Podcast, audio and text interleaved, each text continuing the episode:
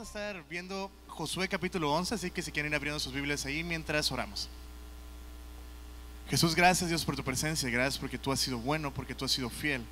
Te entregamos hoy nuestro corazón, te entregamos hoy nuestra vida.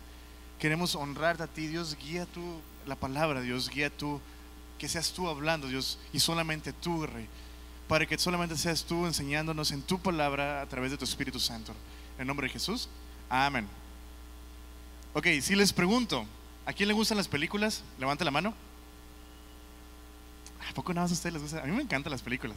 A ver, ¿a quién le gustan las películas? Ah, ok, ya eso se ve un poquito mejor. Si les pregunto, esto es más para los hombres, ¿cuál es su película favorita? Espero que no me vayan a decir que The Notebook o Un Amor para Recordar. Confío en Dios que me van a decir Gladiador, o Corazón Valiente, o El Rey Arturo, o El Señor de los Anillos, o Matrix, o algo así. A ver, hombres, ¿a quién les gusta Gladiador? Y el Espíritu Santo fluyó. Déjenme desconectar esa cosa.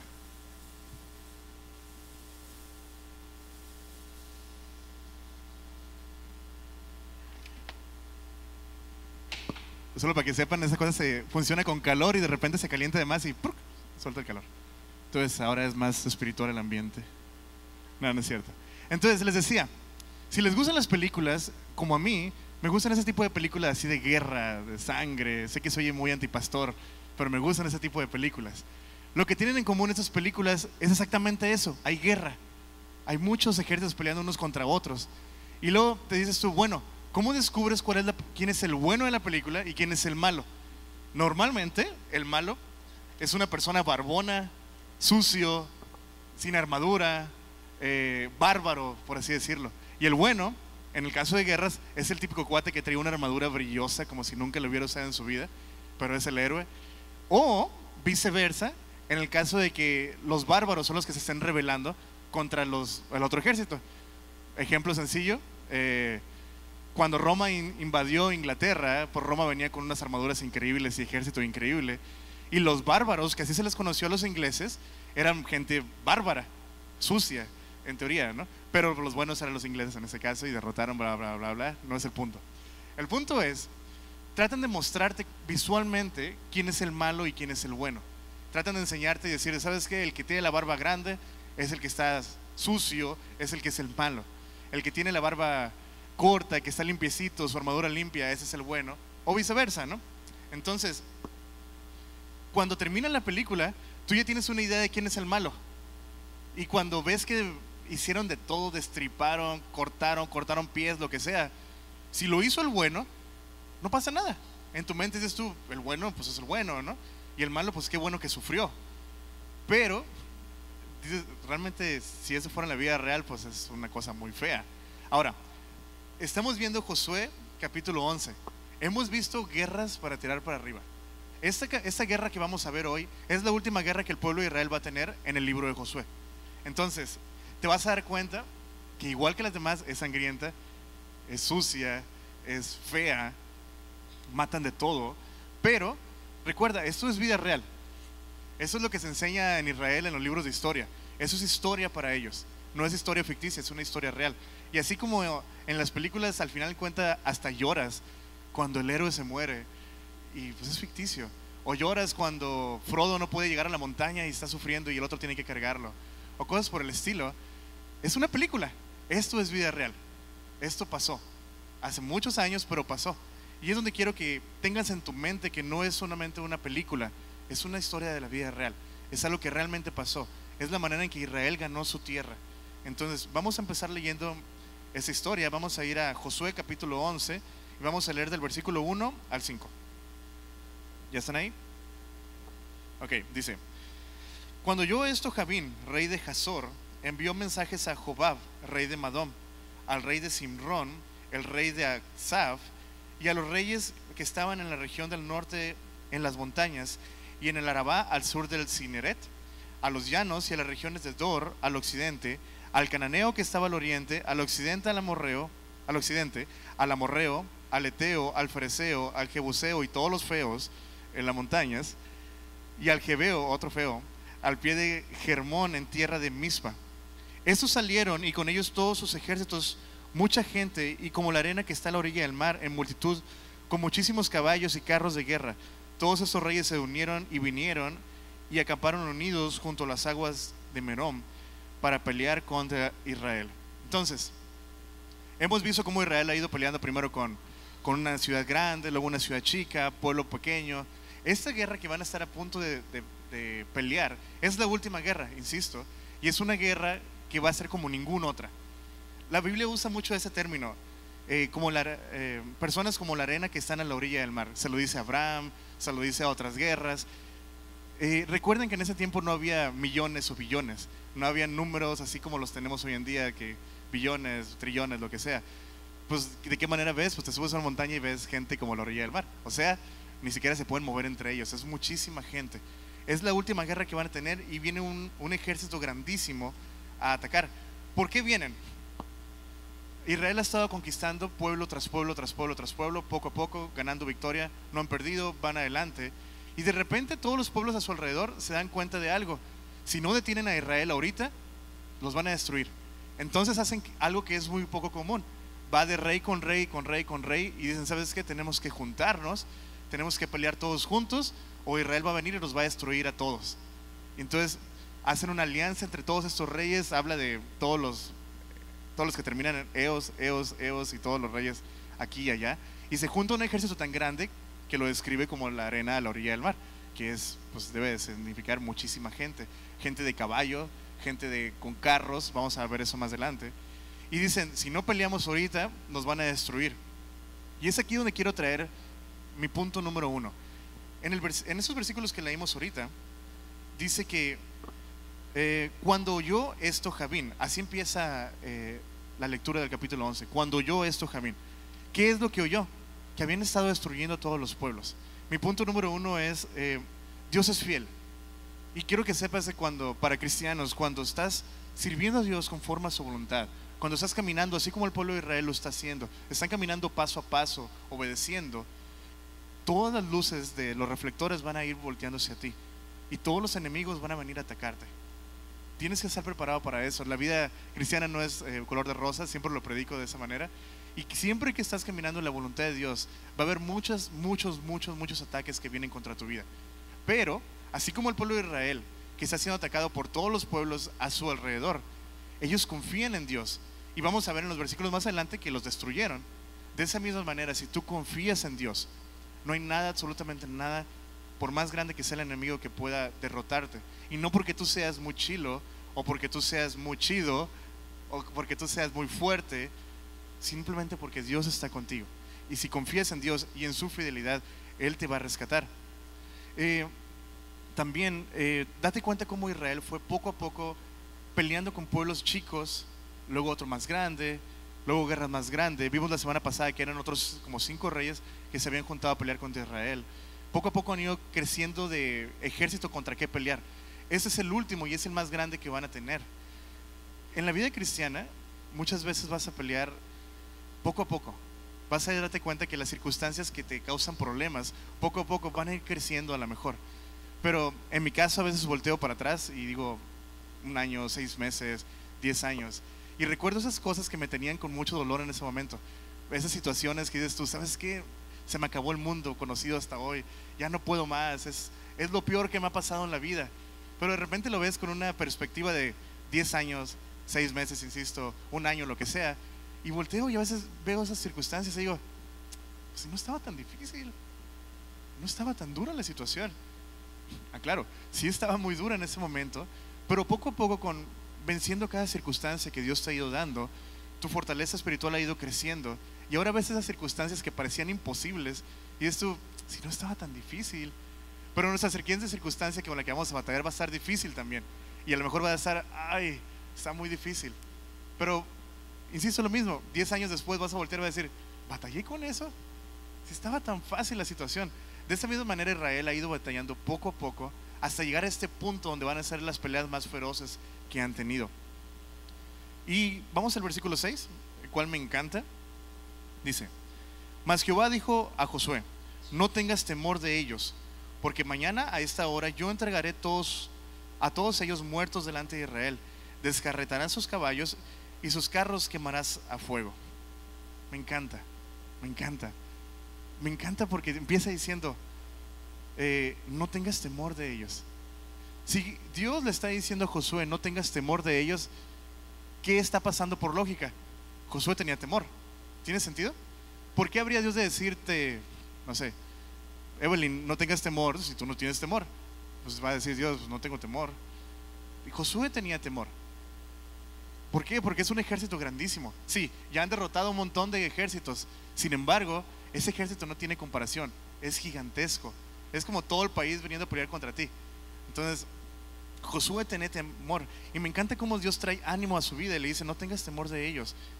Y le da una ordenanza, desgarretará sus caballos y sus carros quemarás a fuego. Y aquí viene mi punto número dos, que es bien sencillo. Dios no necesita héroes.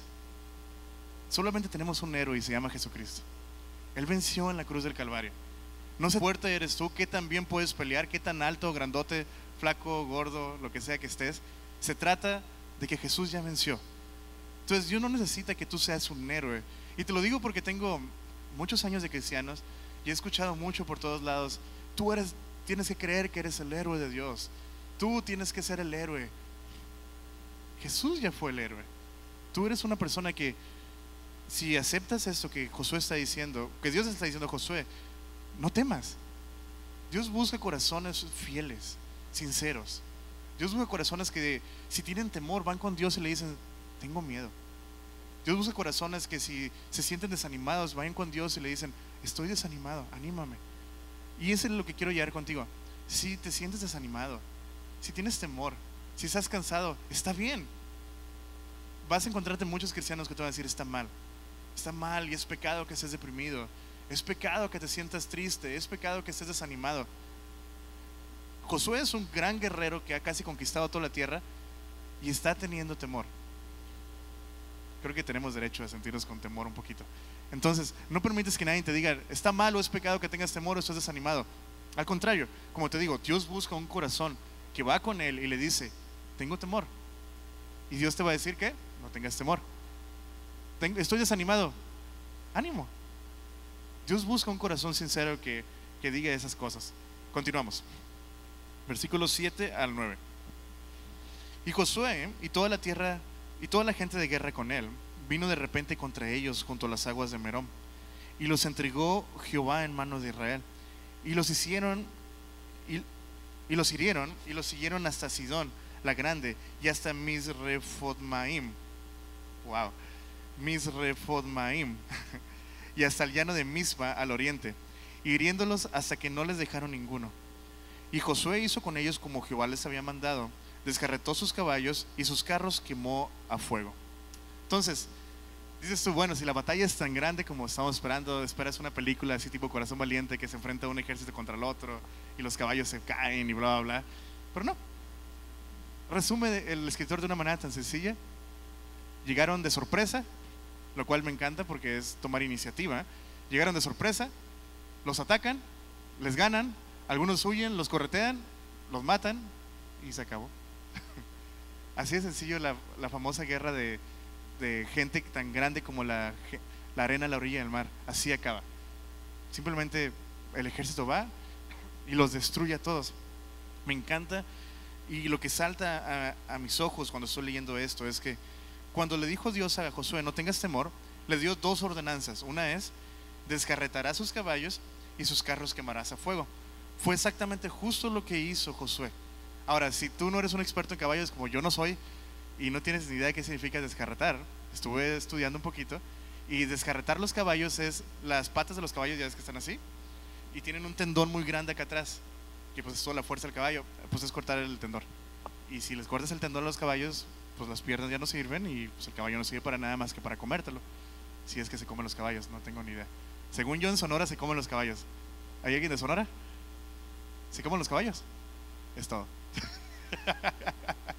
Entonces, descarretan los caballos, o sea, le cortan los tendones a los caballos y queman los carros a fuego. Y es aquí donde viene mi siguiente punto. Obediencia. A pesar de que las circunstancias no tengan sentido, eh, obedece. ¿Y por qué digo que no tiene sentido? Ok, tienes un ejército tan grande como arena a la orilla del mar. Tienes tu ejército. Vas y los matas a todos.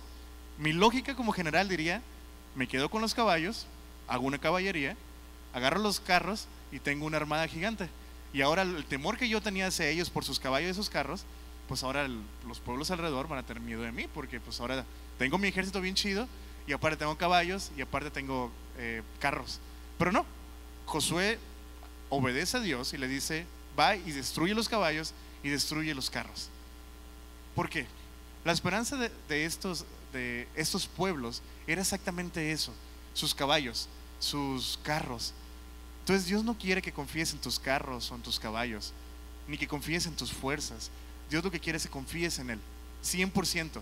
Quiere llevarte a un nivel más alto en que no confíes en las cosas, ni en qué tan bueno eres tú, qué tanto dinero tienes, qué tanta fuerza tienes, sino que confíes en quién es Él. De esta misma manera lo hicieron el pueblo de Israel. Y Josué decidió obedecer y destruir todo. Me encanta, la fuerza de Israel no estaba en, sus, en su ejército, sino estaba en que Dios estaba con ellos, lo cual es increíble. Me, fascina ese, aspecto. Ahora, vamos a seguir leyendo versículos 10 al 15. Y volviendo Josué, tomó en el mismo tiempo a Jazor y mató a espada a su rey, pues Jazor había sido antes, me perdí, Jazor había sido antes cabeza de todos estos reinos. Y mataron a espada todo cuanto en ella tenía vida, y destruyéndolo por completo, sin quedar nada que respirase, y a Jazor pusieron fuego. Asimismo tomó Josué todas las ciudades de aquellos reyes, y a todos los reyes de ellas, y los hirió a filo de espada y los destruyó, como Moisés, siervo de Jehová, lo había mandado. Pero a todas las ciudades que estaban sobre colinas no las quemó Israel, únicamente a Jazor quemó Josué. Y los hijos de Israel tomaron para sí todo el botín y las bestias de aquellas ciudades, mas a todos los hombres hirió a filo de espada hasta destruirlos, sin dejar alguno con vida. De, alguna de la manera que Jehová lo había mandado a Moisés, su siervo, así Moisés lo mandó a Josué. Y así Josué lo hizo sin quedar palabra de todo lo que Jehová había mandado a Moisés. Si algo habían aprendido Moisés y Josué en este caso era obediencia. Obedece, lo que Dios está mandando, obedece. Se habían encontrado con muchas circunstancias en que no lo hacían y pues tenían sus consecuencias. Ahora están obedeciendo sin cuestionar absolutamente nada. Aquí están Dios decidiendo totalmente borrar de la faz de esta tierra a esos pueblos cananeos. Eh, tienen que recordar, como ya lo dijo el pastor Jonathan las semanas pasadas, este pueblo es malo los cananeos son malos, quemaban a sus hijos, ofrecían sacrificios, eran gente muy mala, este, totalmente. Y entonces Dios decide juzgar este pecado y totalmente destruirlos. No te voy a dar una razón por la que Dios decide hacer esto con ellos y no con Israel o con nosotros. Eso lo vemos más adelante. Pero algo que sale y me encantó, que brincó a mis ojos cuando estaba leyendo este, esos versículos, es lo siguiente. Eh, mm, y los hijos de Israel tomaron para sí todo el botín y las bestias de aquellas ciudades. ¿Se acuerdan hace como cinco semanas, a lo mejor seis semanas, de Acán? ¿Quién se acuerda de Acán? Ok, recordando y recapitulando, Acán aparece en el libro de Josué justo al principio más o menos, cuando invadieron Jericó. Eh, Dios les dijo, no tomarás nada de Jericó, destruirás todo, quemarás todo, bla, bla, bla, bla, destruye todo. Acán encontró en una de las casas que quedaron una manta babilónica, si no mal no recuerdo, y un poco de dinero. Y pues le gustó, ¿no? Y lo agarró y lo escondió. Esto provocó que un montón de, del pueblo muriera. Y no solamente eso, provocó que él muriera y toda su familia muriera de una manera horrible. Por haber agarrado una manta babilónica y un poquito de dinero. Es bien increíble. Y ese es mi punto número cuatro, el cual le puse. No te comas el último pedazo de pizza. ¿Por qué? no seas aborazado. Todos tenemos un familiar, un amigo, eh, un hermano, lo que sea, que cuando compras una pizza, se está muriendo comiéndose su primer pedazo de pizza para poder agarrar el último pedazo y volver a comerse y comer dos cuando los otros comieron uno. ¿Alguien tiene un hermano así, un amigo así? Y cae regordo, ¿a poco no? Ahora, ¿por qué vengo a eso? Acán se robó una manta y un poquito de dinero. Lo iba a tener escondido, ni siquiera podía usarlo, porque entonces todo el pueblo iba a decidir juzgarlo, porque era desobediencia a Dios. Perdió la vida y no solamente él, sino toda su familia. Si se hubiera esperado unos años, no solamente hubiera quedado, no se hubiera quedado con una manta y un poquito de dinero, hubiera sido millonario. Invadieron todas las ciudades y se quedaron con todo el, eh, todo el botín y todo el ganado. Si Acán se hubiera esperado unos años, hubiera sido rico. Dios le iba a dar todo. Dios les iba a dar todo. Dios iba a permitirles que hicieran eso. ¿Qué estaba enseñando Dios? Obediencia. No pasó la prueba, pues se murió. Y ahora todo el pueblo de Israel, después de unos años, es rico. Entonces, ese es mi punto. No te comas la última pedazo de pizza. No seas aborazado. No todo lo que brilla es oro.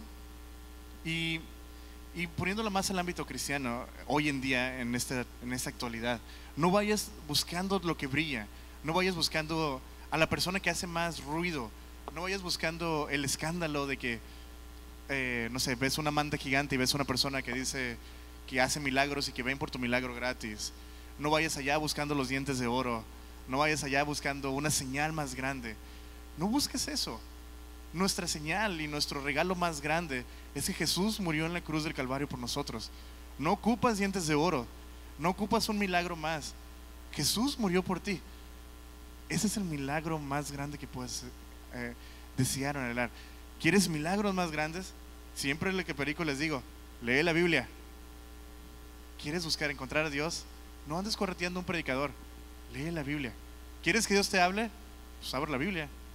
Se los digo cada vez que predico, todo el tiempo.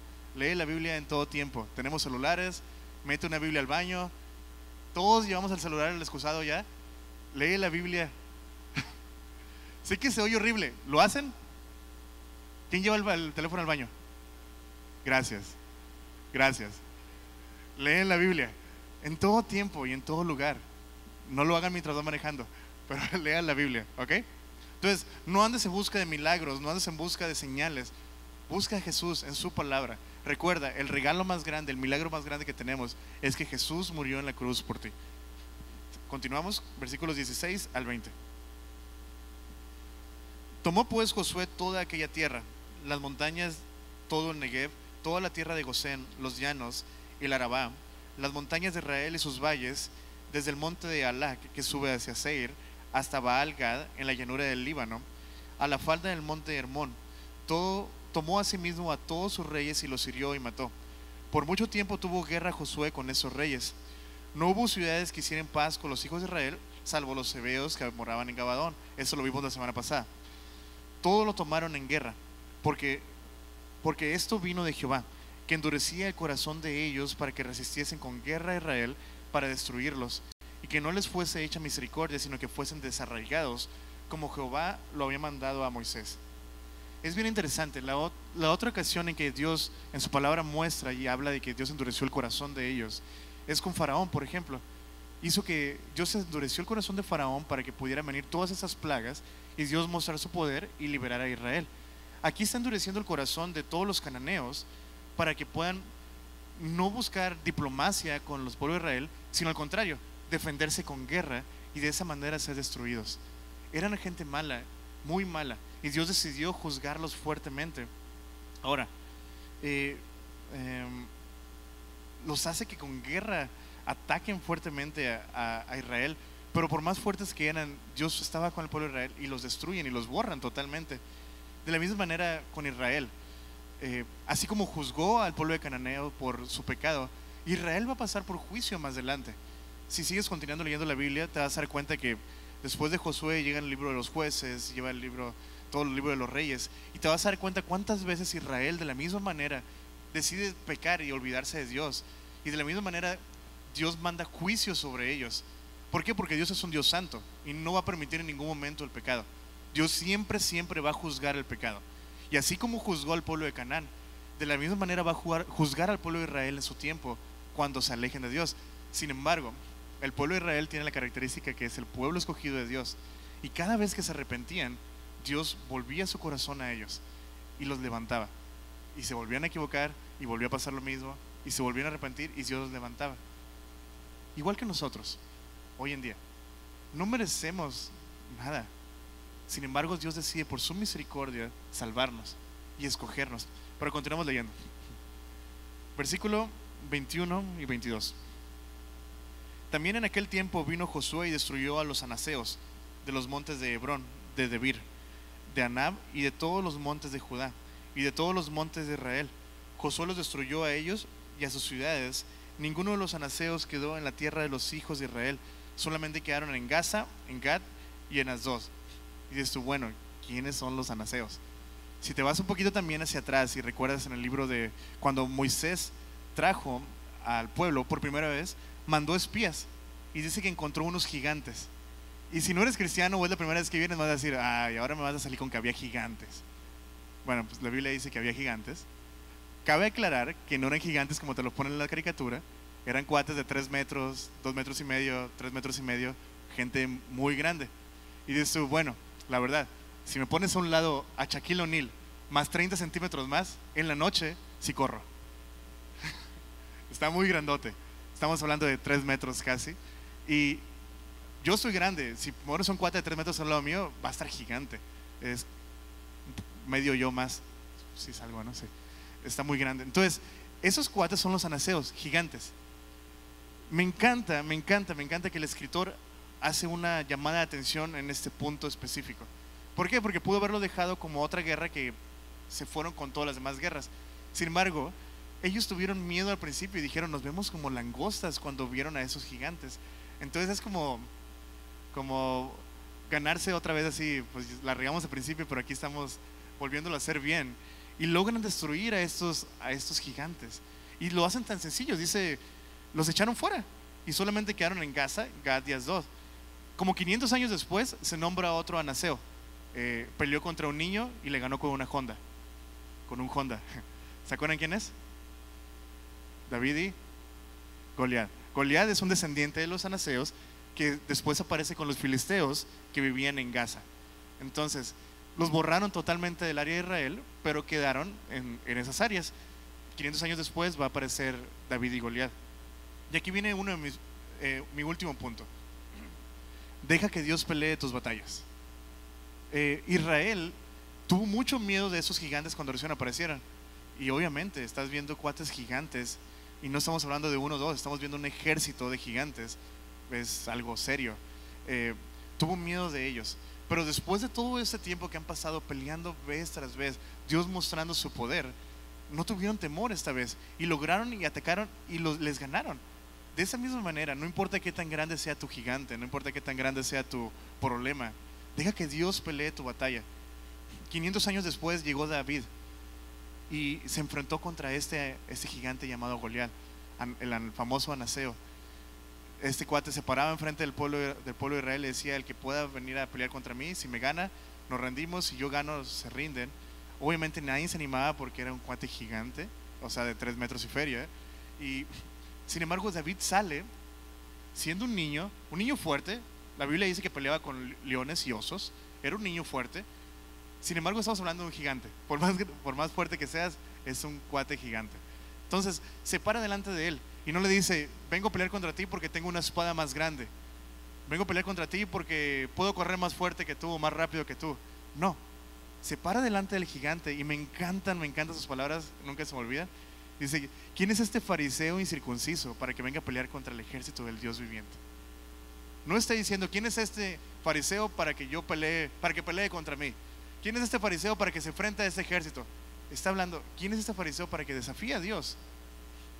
De esa misma manera, deja que Dios pelee tus batallas. Y no importa qué tan grandes sean, no importa qué tan fuerte se ve el gigante, si Dios está contigo, así como estuvo con David, así como estuvo con Israel, vas a ganar la victoria no por tu fuerza ni, con, ni tu poder, sino por Dios. Y hay un montón de versículos en la Biblia famosos, eh, no es con fuerza ni poder, sino con tu espíritu, no es con carros, no es con nada. Hay muchos versículos que te van a dar lo mismo. Entonces, deja que Dios pelee tus batallas. Y por último vamos a leer el versículo número 23. Tomó pues Josué toda la tierra, conforme a todo lo que Jehová había dicho a Moisés, y le entregó Josué a los israelitas por herencia conforme a su distribución según sus tribus. Y la tierra descansó de la guerra. Si algo me encanta de, la Biblia, si algo me fascina, es que puedes encontrar a Jesús en todos lados. Puedes ver la imagen de Jesús en el Antiguo Testamento cuando Dios está creando la, la, tierra. Puedes verlo en tiempos de guerra tan sangrientos como esto. Puedes verlo en toda la Biblia, puedes ver la imagen de Jesús. Como por ejemplo, dice, Josué tomó toda la tierra de Israel con guerra. Jesús conquistó la tierra en la cruz. Jesús conquista tu corazón, conquista y gana toda la tierra en la cruz del Calvario. Y venimos diciendo, Jonathan y yo, Jesús es un mejor Josué, mucho mejor. Otro ejemplo, Josué repartió por herencia Israel. Eh, todas las tierras las repartió ya que habían conquistado todo y lo reparte. Jesús nos da herencia en su reino y nos hace hijos de Dios. Dice la Biblia que todo el que creyere y el que confesare con su boca que Jesús es el Señor, será salvo. Los, nos hace hijos. Jesús conquista la tierra, gana la victoria y no nos da herencia terrenal, nos da una herencia que es eterna. Nos da, Jesús no nos da tierra, nos entrega el Padre, nos hace hijos de Dios. Es el mayor regalo que podemos tener. Me encanta el sentido de la adopción. Si algo que quiero hacer eh, unos años más adelante con mi esposa es tratar de adoptar a un niño. ¿Por qué? Porque es la imagen más clara de cómo Jesús te adopta a ti. Y Jesús decidió tomarte a ti sabiendo que eres sucio, que eres cochino, yo soy cochino, que soy sucio, que soy un pecador, que voy a seguir pecando a pesar de todo. Y Jesús me adopta, quita todo el pecado, nos hace hijos de Dios y nos entrega al Padre para que sea nuestro Padre. Esa es la muestra más increíble de amor que podemos tener. Los israelitas pelearon fuertemente por la victoria y por la paz. Duramente sangraron, les dolió, perdieron mucha gente, lograron vencer al último y lograron conquistar la tierra. Tú y yo no tenemos que hacer absolutamente nada porque Jesús ya lo hizo en la cruz. Absolutamente nada. No hay nada que tengas que hacer o dejar de hacer.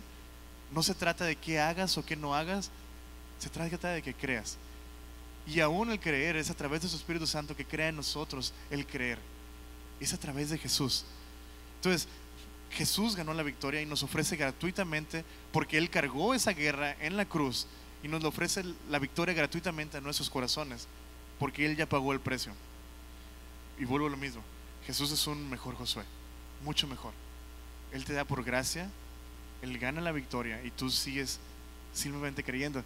Y dices tú, bueno, soy un poquito flojo decir que no tengo que hacer nada, que no, que no hay nada que tenga que hacer. Jesús lo hizo. Jesús hizo toda la obra. Y lo único que tenemos que hacer es creer. Y es cierto, a veces creer es más difícil que hacer cosas. Es a veces muy sencillo sentir que te estás ganando tu salvación yendo a predicar aquí, yendo a los enfermos, yendo a las cárceles, a donde tú quieras. Y no hablo de que eso esté mal, pero a veces tienes en tu corazón la actitud de que es para ganarme, sentirme bien conmigo mismo. Eh, voy a la cárcel y sales de la cárcel y se siente así como, ah, soy un buen cristiano. No, no se trata de eso. Jesús ya hizo la obra. Cree en Jesús, con todo tu corazón. Y recuerda, Jesús es un mejor Josué. ¿Sale, vale? Vamos a ponernos de pie y vamos a terminar orando. Señor, gracias Dios por tu presencia, gracias porque tú eres bueno, porque tú eres fiel. Padre, entregamos delante de ti, Dios, todo nuestro corazón, Dios, toda nuestra vida. Queremos eh, que seas tú peleando nuestras batallas, queremos que seas tú conquistando nuestro corazón, que seas tú guiando nuestros pasos, Dios, en cada momento. Te damos gracias porque tú eres fiel, porque podemos descansar en ti, Dios, sabiendo que tú ya has hecho la obra. Señor, aumenta nuestra fe a través de leer tu palabra. Aumenta nuestro corazón y nuestra fe y nuestro deseo por ti a través de leer tu palabra, Dios. Que tu Espíritu Santo llene nuestro corazón, Dios, y nos avive, Dios, el fuego, Dios, de gratitud por tu salvación, Dios. Gracias porque tú has sido tan bueno, porque tú has sido tan fiel. Te entregamos nuestro corazón. Recibe hoy esta alabanza, recibe toda la gloria, En nombre de Jesús. Hola, mi nombre es José Michel, soy uno de los pastores aquí en Horizonte Ensenada, encargado del Ministerio de Producción. Si este ministerio ha sido bendición para tu vida, nos gustaría que nos mandaras tu historia. Escríbenos a horizonteensenada.gmail.com También, si quieres bendecir económicamente nuestro ministerio, puedes ir a horizonteensenada.org diagonal dar. Solo te pedimos que lo que des no interfiera con lo que hace tu iglesia. Gracias.